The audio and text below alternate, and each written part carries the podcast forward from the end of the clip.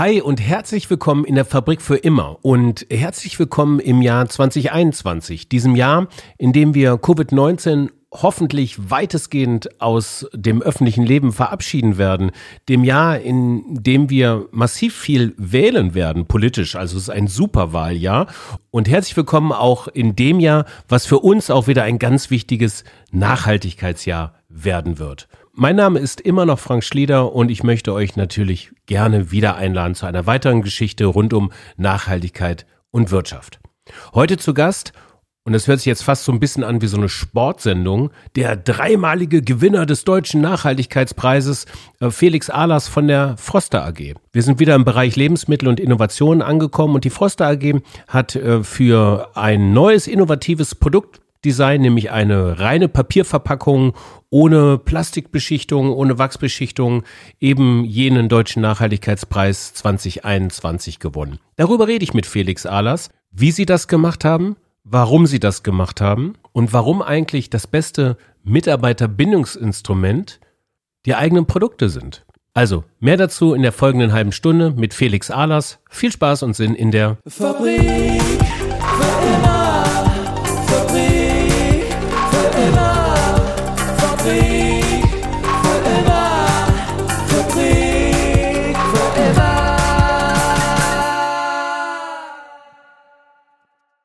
Herzlich willkommen, Felix Ahlers. Grüße Sie. Hallo, guten Tag. Herr Ahlers, ähm, Sie sind äh, der ja, Vorstandsvorsitzender der Froster AG. Die Froster AG hat, ähm, wenn ich das richtig gesehen habe, so ein bisschen über 500 Millionen Euro Jahresumsatz, circa 1800 Mitarbeiter, ähm, ist mit circa 30 Prozent äh, Marktanteil bei Tiefgekurst Marktführer in Deutschland. Mm, und ein KPI, den muss man ja mittlerweile auch nennen. Wie viel Treibhausgasemissionen haben Sie eigentlich im Jahr? Also es stimmt nicht ganz. Wir sind äh, Marktführer bei tiefgekühlten Gerichten. Okay. Ansonsten stimmt alles. Ähm, und wir sind ähm, Treibhausgas. Ich weiß es ehrlich gesagt aus dem Kopf nicht. An, aber es steht auf jeden Fall auf unserer Webseite. Ähm, Glückwunsch zum abermaligen Gewinn, man muss ja sagen abermalig, äh, des Deutschen Nachhaltigkeitspreises. Äh, zum wievielten Mal haben Sie den jetzt gewonnen eigentlich? Ich glaube inzwischen zum dritten Mal. Zum dritten Mal. Und diesmal für innovatives Verpackungsdesign, nämlich die Einführung einer Papierverpackung. Genau. Wir haben ja letztes, letztes Jahr angefangen, ähm, unser Sortiment von Plastik aufs Papier umzustellen. Das ging eigentlich so mit der Corona-Krise los, rein zufällig. Ähm, und seitdem arbeiten wir daran, Schritt für Schritt, Produkt für Produkt, von Plastik, Monomaterial auf reines Papier, äh, was eben auch nicht beschichtet ist, umzustellen. Ja, da sprechen Sie was an, nämlich ähm, um mal kurz eine Materialkunde zu machen. Also die, ähm, die, das Papier äh, reagiert ja relativ, ähm, ich würde sagen, vielleicht nicht im Sinne des Erfinders bei, bei einer gewissen Feuchtigkeitsgrad der Lebensmittel. Und Sie in der Tiefkühlabteilung haben ja spätestens dann, wenn es auftaucht, einen gewissen Feuchtigkeitsgrad und ist meistens in der ähm, in, der, in der Beschaffenheit so, wenn man bis jetzt schon Papierverpackungen hat, so beschaffen, mh, dass vielleicht ein leichter Kunststoff- oder Wachsfilter drüber liegt. Und die Innovation, wenn ich es richtig verstanden habe, liegt jetzt in einem reinen Papiermaterial, welches in unterschiedlichen Dichtigkeiten hergestellt wird, richtig? Genau. Also man kann das gut ähm, sich vorstellen, wenn man äh, Backpapier kennt oder wenn man zum Beispiel auch mal auf dem Bau gesehen hat, wo Zement gelagert wird. Da sieht man ja diese Zementsäcke und die stehen ja auch in der Feuchtigkeit und halten trotzdem. Es liegt also an der Qualität des Papiers, dass man ähm, die äh, solche Papiersorten wählt, ähm, dass sie tatsächlich auch ohne irgendwelche Beschichtungen ähm, auch gegen eine gewisse Feuchtigkeit äh, anhalten. Das bedeutet aber auch eine gewisse Feuchtigkeit, dass das nicht dauerhaft haltbar ist, das Papiermaterial? Natürlich, also wenn man es jetzt permanent sozusagen im, fließenden Wasser stehen hätte, würde es äh, sich auflösen. Das ist ja eigentlich auch gerade das Gute beim Papier, dass es eben irgendwann sich zersetzt und eben dann zerfällt oder eben kompostiert wird. Also Innovation im, ähm, in diesem Fall im Material bedingt aber auch naja, so eine gewisse Innovation im Konsumentenverhalten. Also wenn ich es richtig gelesen habe, sollte quasi die, ähm, die Produkte äh, im Kühlschrank am besten am Teller aufgetaut werden und nicht in der Verpackung, richtig? Ähm äh, Doch, man muss, also unsere Produkte, die werden ja praktisch direkt aus der Tiefkühlung in die Pfanne getan und heiß gemacht. Und das, äh, man braucht es also nicht vorher auftauen. Das geht ja relativ oder sehr schnell. Und äh, wenn manche Leute tun das aber trotzdem, die tauen es dann auch vorher auf, ähm, aus welchen Gründen auch immer, vielleicht weil sie nicht genug Platz haben in der Tiefkühltruhe, dann sollte man es tatsächlich lieber auf einem Teller tun, damit ähm, das Papier nicht durchweicht. Aber das ist, ich würde mal sagen, nicht mal ein Prozent der Fälle ähm, unserer Produktzubereitung. Ja. Warum haben Sie das gemacht?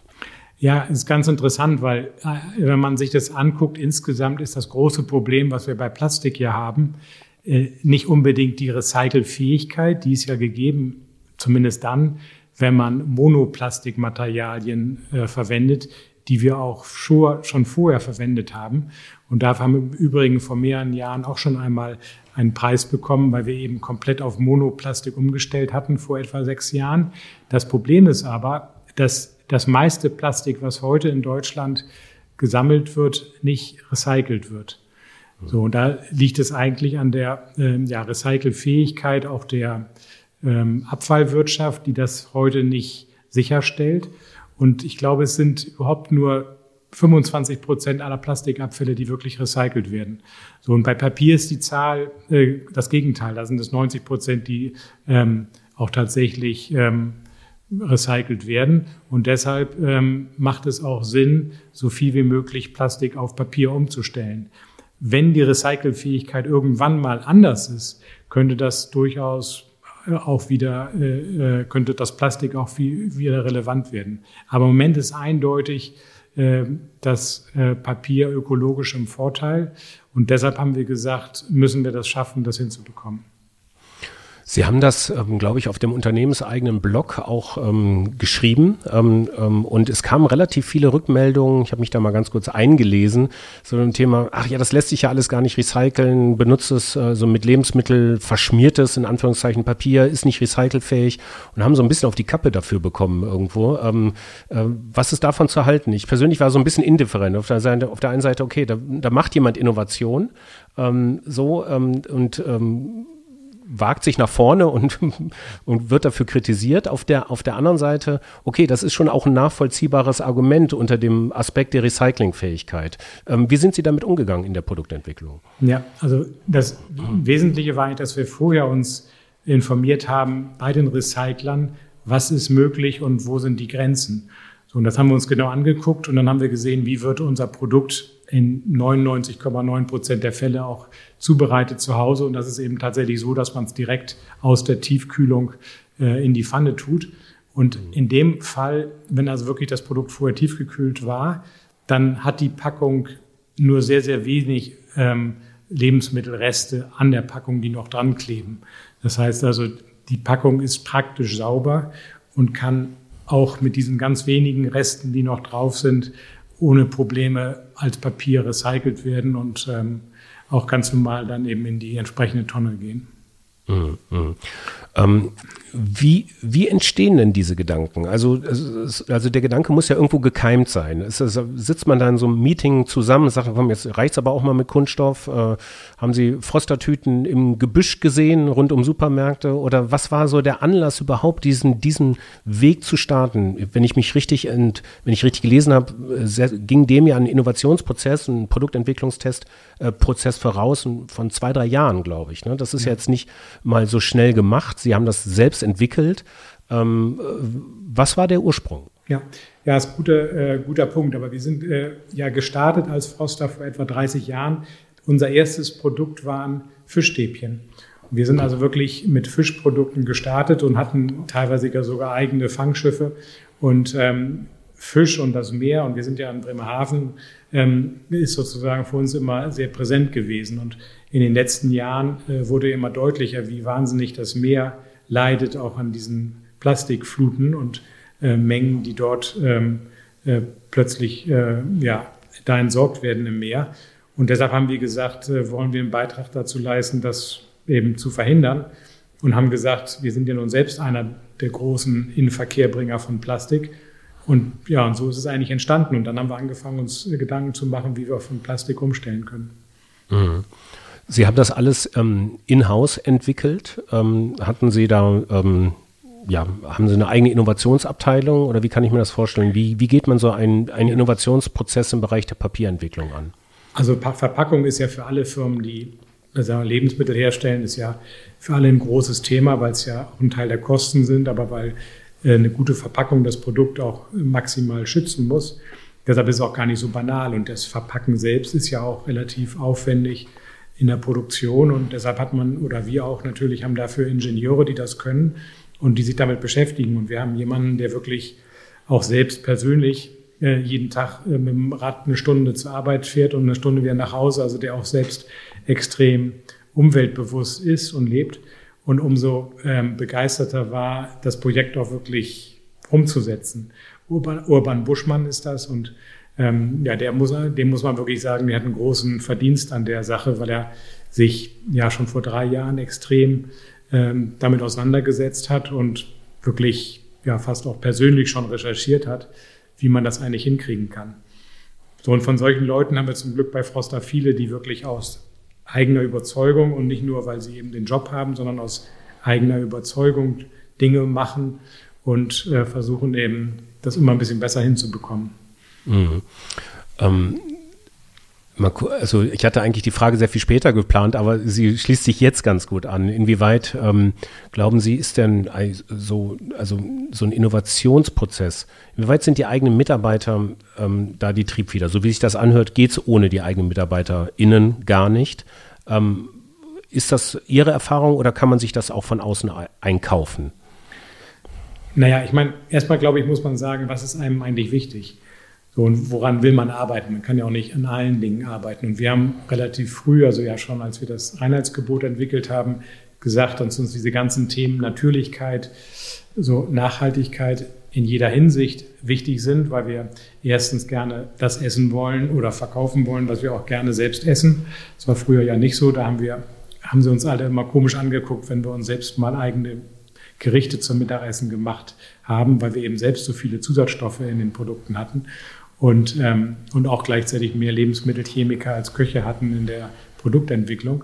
Und diese ganzen Dinge haben wir dann ja 2003 äh, umgestellt und Insofern ist, glaube ich, so eine, ein Gefühl entstanden bei allen Mitarbeitern, dass sie sich wirklich dafür einsetzen, Dinge zu machen, die ihnen wichtig sind, aber denen, die, die uns auch wichtig sind als Firma.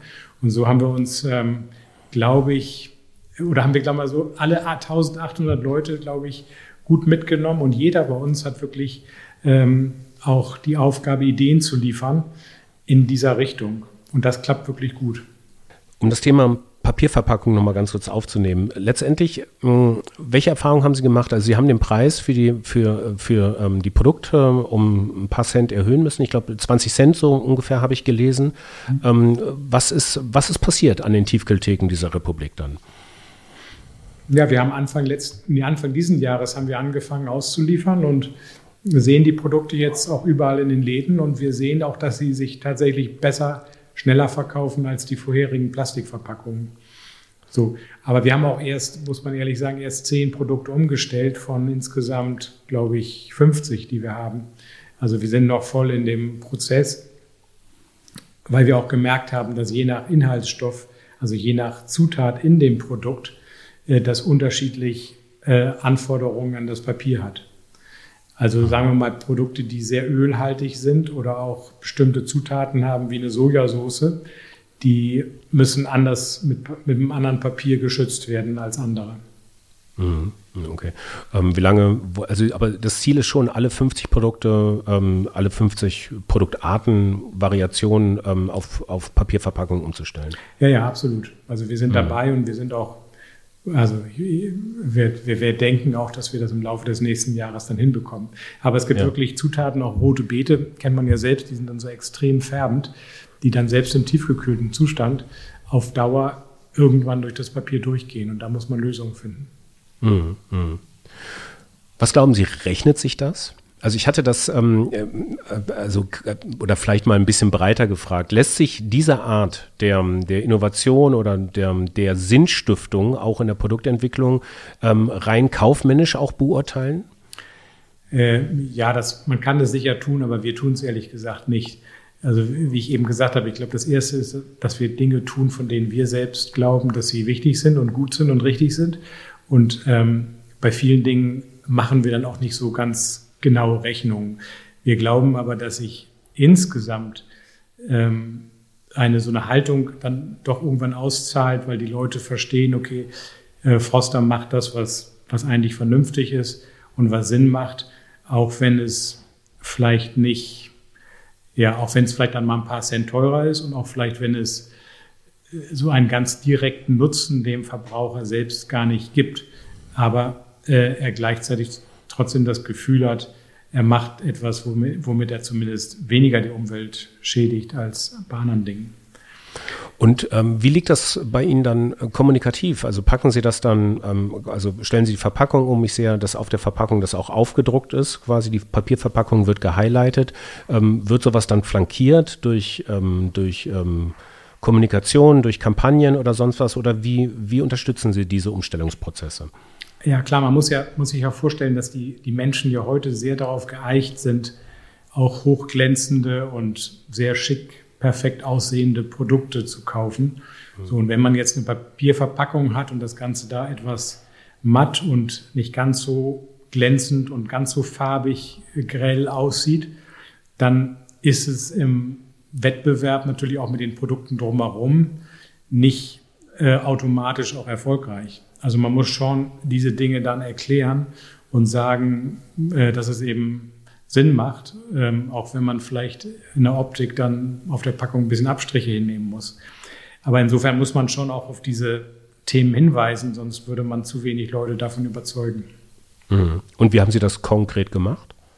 Na gut, wir machen es damit, dass wir es groß auf die Packung vorne draufschreiben, dass wir es hinten ja. auch noch erklären und dass wir es auch in der Kommunikation ähm, überall, wo wir können, eben sagen, soweit wir können.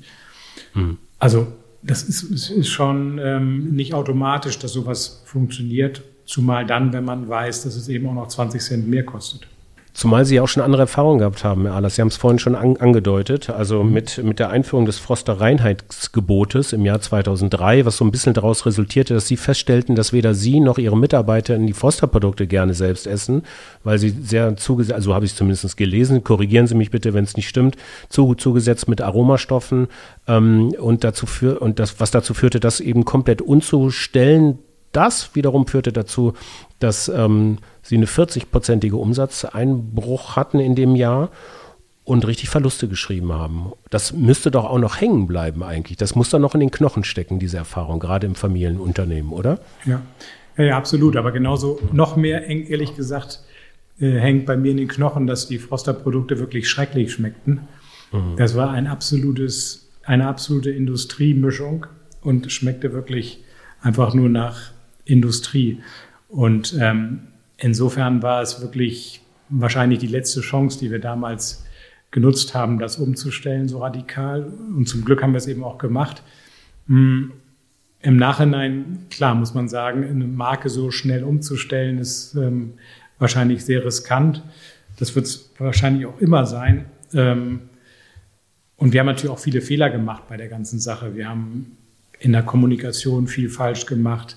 Ähm, aber wir haben am Ende gesagt, auch trotz des Verlustes, den wir angefangen, an, zu Anfang hatten und des großen Misserfolges, ähm, haben wir am Ende oder wissen wir jetzt, dass wenn wir es damals nicht gemacht hätten, würde es heute, uns heute wahrscheinlich gar nicht mehr geben. Was hätten Sie denn im Nachgang anders gemacht? So mit Rückblick auf diese Zeit. Ja, ganz banale Fehler. Wir haben zum Beispiel ähm, das, was, wo wir bekannt waren für, das war dieser Peter von Froster damals, ähm, diese Werbung haben wir komplett von einem auf den Tag ähm, umgestellt auf was völlig anderes und ähm, hätten eigentlich Peter von Froster nur leicht modifizieren müssen und ihm erklären lassen müssen, dass Froster jetzt eben aus wirklich natürlichen Zutaten besteht. Wir hätten aber diese, dieses Markenimage nicht komplett auch noch gleich ruinieren müssen. So, und äh, das ist ja auch mal bei einer Marke so, äh, die ist ja, wenn sie dann alles auf einmal ändern, dann ist es, glaube ich, äh, fast gar nicht mehr zu schaffen. Und das haben wir genau getan. Und wir hätten im Prinzip das Produkt ändern müssen, hätten aber in der Kommunikation viel äh, lassen müssen. Und damals, das war 2003, da gab es ja auch noch kein Facebook, hätten wir natürlich aber auch schon viel mehr gleich zu Beginn über äh, Blogs und über direkte Kommunikation über das Internet äh, kommunizieren können. Haben wir aber auch nicht gemacht. Ähm, in den folgenden fünf Jahren nachdem, nach der Einführung ähm, des Froster Reinheitsgebots, wenn ich richtig recherchiert habe, knapp 50 Prozent äh, ihren Umsatz steigern äh, können. Was ist da eigentlich passiert in dieser Zeit?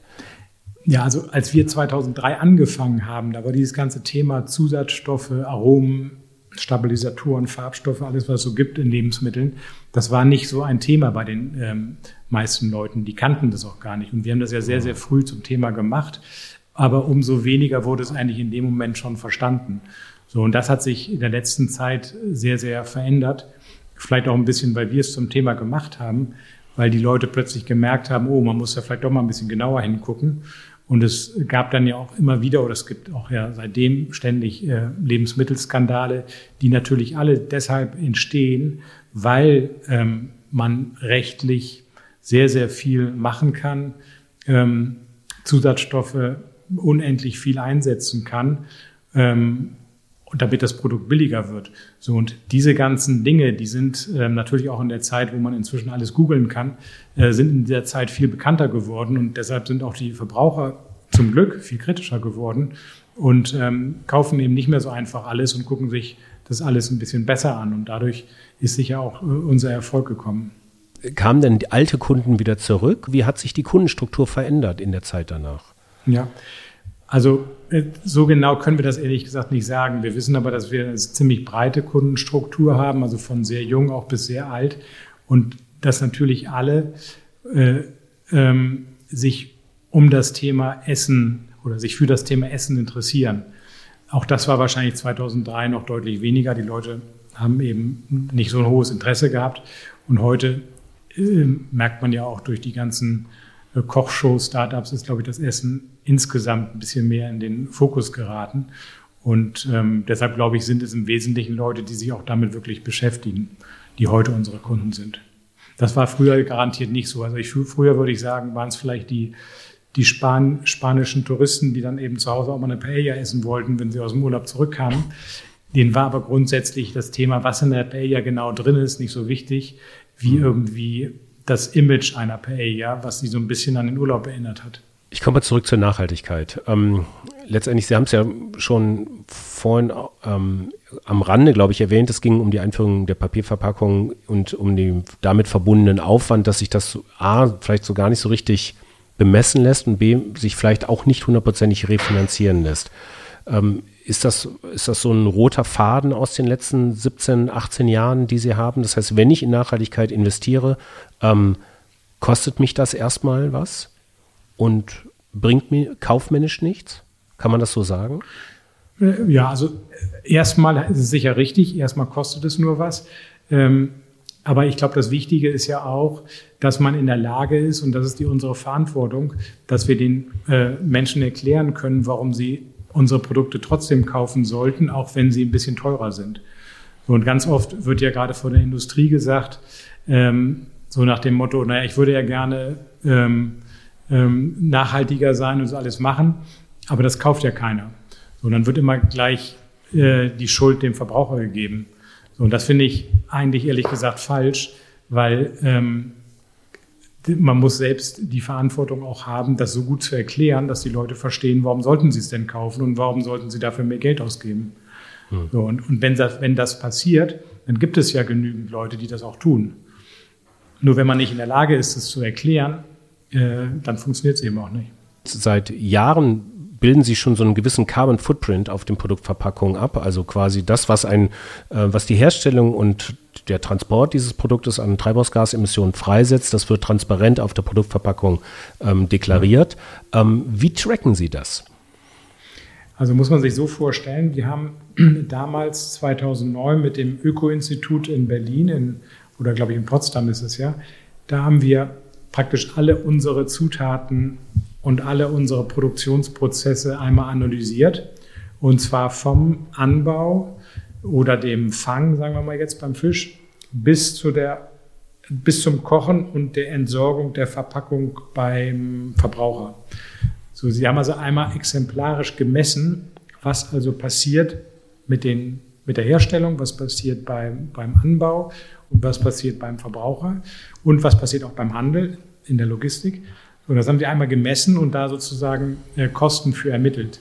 So, und das sind jetzt die Kosten, die wir genauso haben, wie wir auch, wenn wir ein Produkt kalkulieren, haben wir auch für diese ganzen Themen immer einen Kostensatz, den wir ansetzen und der sozusagen bei jeder neuen Produktentwicklung ähm, einfach immer mitkalkuliert wird.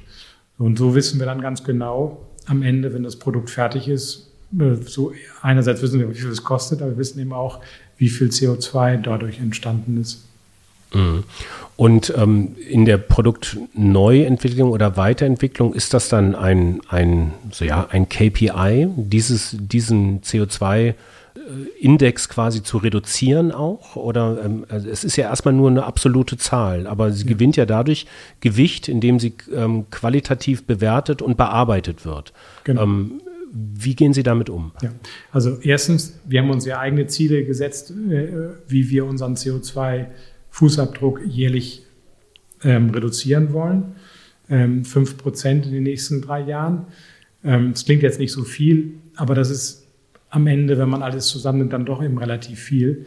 Ähm, und gleichzeitig ähm, geben wir dem Verbraucher die Möglichkeit nachzugucken, welche Produkte eben CO2 ähm, einsparen und welche eben besonders CO2 ungünstig sind. Und er dann selbst entscheiden kann, äh, entsprechend so sich äh, zu, zu verhalten oder die Produkte zu kaufen, äh, entsprechend des CO2-Fußabdruckes. Hm. Und haben Sie den Eindruck, der Verbraucher achtet darauf schon? Also merken Sie das in Absatzzahlen, dass quasi CO2-reduziertere äh, Produkte ähm, auch mehr nachgefragt werden, ganz banal gefragt? Also eins ist klar, man kann sehen, dass die ganzen veganen Produkte, die wir haben, zum Beispiel sowas wie Chili con Quinoa, ähm, ähm, dass die deutlich schneller wachsen als die klassischen Produkte. Mhm. So, die sind aber trotzdem insgesamt immer noch relativ klein. Also der so ein Klassiker wie eine Paella oder ähm, Bami Goreng, Hühnerfrikassee, die sind immer noch sehr groß, äh, wachsen aber prozentual langsamer als die, die veganen Produkte. Ähm, was sind denn die Herausforderungen für Forster eines, eines ähm, ja, Tiefkühlunternehmens, ist ja jetzt ganz banal ausgedrückt, ähm, in der Reduktion der, der, der Treibhausgasemissionen? Also wenn ich das so in den Vergleich setze, die ähm, ähm, SAP zum Beispiel, es war natürlich die Herausforderung, die Geschäftsreisen oder die, äh, die Server, äh, die sie betreiben, also die, äh, die Stromversorgung, aber der große Impact natürlich auch mit ihren Kunden Lösungen zu finden, wiederum auch ähm, ähm, äh, Treibhausgase zu, äh, zu Treibhausgasemissionen zu re reduzieren. Aber wie verhält es sich mit Forster? Geht es primär darum, die Kühlkette in den Griff zu bekommen? Also die Energie, die dafür benötigt wird? Also das ist ein großer Punkt, ähm, äh, dass wir zum Beispiel auch auf den Kühlhäusern Solarzellen haben, die wir genau dann nutzen. Wir brauchen ja viel Kühlenergie, gerade im Sommer. Und in der Zeit scheint auch die Sonne. Also das passt dann gut zusammen. Ähm, aber natürlich haben wir auch andere Dinge wie auch Geschäftsreisen, Firmenfahrzeuge, die wir gerade versuchen abzustellen komplett, so dass die Leute wirklich kleinere Fahrzeuge wählen. Ähm, und ich glaube, das ist auch wichtig, dass wir eben Produkte anbieten, die ähm, den Leuten Alternativen geben. So, und äh, wir haben ja jetzt gerade auch so ein neues Produkt eingeführt, Fischstäbchen, also Fisch vom Feld nennen wir das, äh, dass wir sagen, okay, wenn man jetzt gerne den Fischgeschmack oder die Art äh, sowas isst, äh, aber trotzdem eben die Fischbestände schonen will und weniger CO2 verbrauchen will, dann haben wir eben auch eine vegane Variante dazu. So, das ist, glaube ich, äh, wichtig. Und das andere, was ich auch vorhin schon gesagt habe, ist die Kommunikation, das zu erklären. Ich glaube, das ist auch unsere Aufgabe, weil wenn wir das gut machen, dann verstehen die Leute auch, ähm, dass es eben Sinn macht. Und dazu muss man sehr transparent sein. Und es ist aber auch wichtig, dass wir diese ganzen CO2-Werte tatsächlich auch ähm, öffentlich machen. Hm. Das ist interessant. Also es gibt eine, es gibt eine, eine pflanzliche Fischalternative, die ohne Zusatzstoffe nach Fisch schmeckt. Welche Pflanze schmeckt denn nach Fisch? Ja, das ist das, ähm, das hatte ich auch erst gelernt, das ist äh, Leinöl beziehungsweise Hanföl. Äh, das sind äh, Öle, wenn man die, also wenn man die konzentriert jetzt isst, dann, haben, dann schmecken die so richtig intensiv. Dann schon, das erkennt man dann gar nicht mehr. Wenn da so ein ganz bisschen nur drin ist, dann erinnert es leicht an Fisch. Und, Und welche Pflanze benutzen Sie dafür? Bitte? Und welche Pflanze benutzen Sie dafür? Das ist eigentlich, dieser Geschmack ist eigentlich nur, achso, und dann als Pflanze, dann haben wir zum Beispiel Schwarzwurzeln. Oh. Ähm, die haben so eine Struktur wie Fisch, die sind ja ganz mhm. weiß und haben so ein bisschen so eine Struktur wie Fisch. Und dann noch Jackfruit. Jackfruit ist ja so eine große Frucht, ähm, die auch so eine gewisse Stabilität dem Produkt gibt. Also das Schwierige ist auch, dass man so eine Struktur äh, kriegt, die ein bisschen an das Fisch, an Fisch erinnert. Mhm. Und die Panade bleibt dann gleich quasi. Da, da ändert sich jetzt nicht so. Die, die Panade ist ja schon vegan, genau. Ja, ja, okay, ja. okay. Wie wieder was gelernt. Ähm, so mhm. zu Beginn eines neuen Jahres habe ich mir eine neue Rubrik überlegt, weil das ist so aus den ersten Gesprächen des alten Jahres hervorgegangen. Die, die Rubrik heißt äh, kleine Maßnahmen, große Wirkung. Nämlich, was wird eigentlich in den Unternehmen so gemacht, was vielleicht auf diesen ganzen ökologischen Fußabdruck, den so eine Unternehmung hat, vielleicht nicht so den massiven Einfluss hat, aber eine unheimlich große Wirkung erzielt in Form von Mitarbeiterbindung, von, ähm, von ähm, intrinsischer Motivation und sowas und einfach eine gute Geschichte ist, die zu erzählen ist. Ein kleines Beispiel dazu. Michael Durach von Develei erzählte mir, dass sie in der Firmenzentrale bei München die Aufzüge so langsam gemacht haben, dass man zwangsläufig zu Fuß immer schneller ist. ist. Nur noch für die, die nicht mehr gehen können, macht das Aufzugfahren Sinn. Und das fand ich eine herrliche Anekdote. Und ich finde, dass in dieser Republik, in den Unternehmen ganz viele dieser tollen kleinen Ideen stattfinden, die per se vielleicht nicht die große CO2-Treibhausgasemissionswirkung haben, aber, ähm, aber doch eine andere Wirkung. Welche Geschichte haben Sie da auf Lager, Herr Ahlers? Ja, da habe ich auch eine gute Geschichte, was ich eben gesagt habe, die, die Geschäftswagen. Also bei den Geschäftswagen ist es ja ganz verrückt. Ähm, die Tradition ist ja, dass Sie, wenn Sie jetzt irgendwie eine, eine, eine Managementposition haben, dann kriegen Sie auch immer einen Geschäftswagen. Dann haben Sie irgendwie so einen Audi A6. So, und der wird Ihnen komplett bezahlt, egal ob Sie damit zur Arbeit fahren oder auch privat durch die Gegend fahren. Das, ich weiß, auf solchen Geschäftswagen gibt es wahrscheinlich Millionen in Deutschland. Mhm. So, wenn Sie jetzt überlegen, jetzt wollen Sie mal am Wochenende von Bremerhaven nach Berlin fahren, dann nehmen Sie logischerweise den Geschäftswagen, weil es kostet ja nichts. Wenn Sie jetzt aber eigentlich viel lieber mit der Bahn fahren würden, dann würde ja eigentlich, ähm, ja, dann sind Sie ja nicht der Dumme, weil dann müssen Sie die Bahn ja bezahlen. So, das heißt, Sie verhalten sich per se, wenn Sie Geschäftswagen haben, klimaschädlich. Und dann, das ist das eine. Dann kommt noch hinzu, dass Sie dann ja auch möglichst, weil es ja nichts kostet, eben auch einen großen Wagen nehmen, ähm, weil, wie gesagt, das ist ja der Firmenwagen.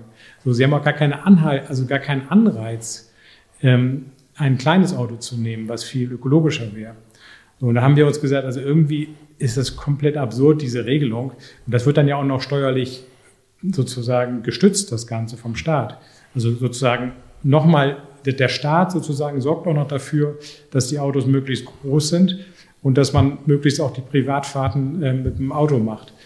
So, und, und das haben wir gesagt, das passt eigentlich überhaupt nicht mehr in die Zeit. Und deshalb haben wir gesagt, äh, wir geben jetzt allen Mitarbeitern, die auf den Firmenwagen verzichten, äh, das entsprechende Geld ähm, und zahlen auch diesen Steuervorteil in gewisser Weise und, und machen es aber so attraktiv für sie, dass im Prinzip keiner mehr sich einen Firmenwagen wählt. So, das kostet uns am Ende ein bisschen mehr.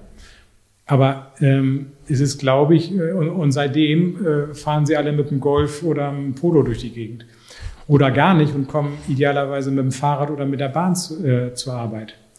So, und das ist wirklich, da muss man wirklich sagen, äh, da sind Dinge irgendwie so falsch gelaufen und das kann man als Firma, glaube ich, relativ leicht auch korrigieren. Herr Ahlers, vielen Dank für das Gespräch. Ähm, alles Gute und auf bald. Ja, vielen Dank. Das war die Fabrik für immer mit Felix Ahlers von der Froster AG. Wenn euch diese Episode gefallen hat, dann abonniert doch gerne diesen Podcast, teilt die Episode mit Freundinnen, Freunden, Bekanntinnen, Bekannten, Mitarbeiterinnen, Mitarbeitern und gebt uns eine gute Bewertung bei Apple Podcast, denn dort wird die Fabrik für immer immer noch am meisten gehört. Für Anfragen, Rückfragen, Anmerkungen schreibt mir gerne eine Mail an info@fabrikfürimmer.com oder eine Direktnachricht über LinkedIn. Mein Profil findet ihr verlinkt ähm, in den Show Notes. Und in der nächsten Episode gehen wir ins All. Und auf den Gast der nächsten Episode habe ich mich sehr gefreut weil er ist einer von ganz wenigen, ich glaube nur von zwei Weltraumanwälten in Deutschland und hat so einiges über Weltraumrecht, aber natürlich auch über Weltraumschrott zu erzählen. Und man mag gar nicht glauben, was da oben in den verschiedenen Sphären dieser Erde so alles rumfliegt. Schweine im Weltall in der nächsten Episode der Fabrik für immer. Euch weiterhin eine gute Zeit, viel Spaß und Sinn während eurer Tage und natürlich weiterhin in der Fabrik.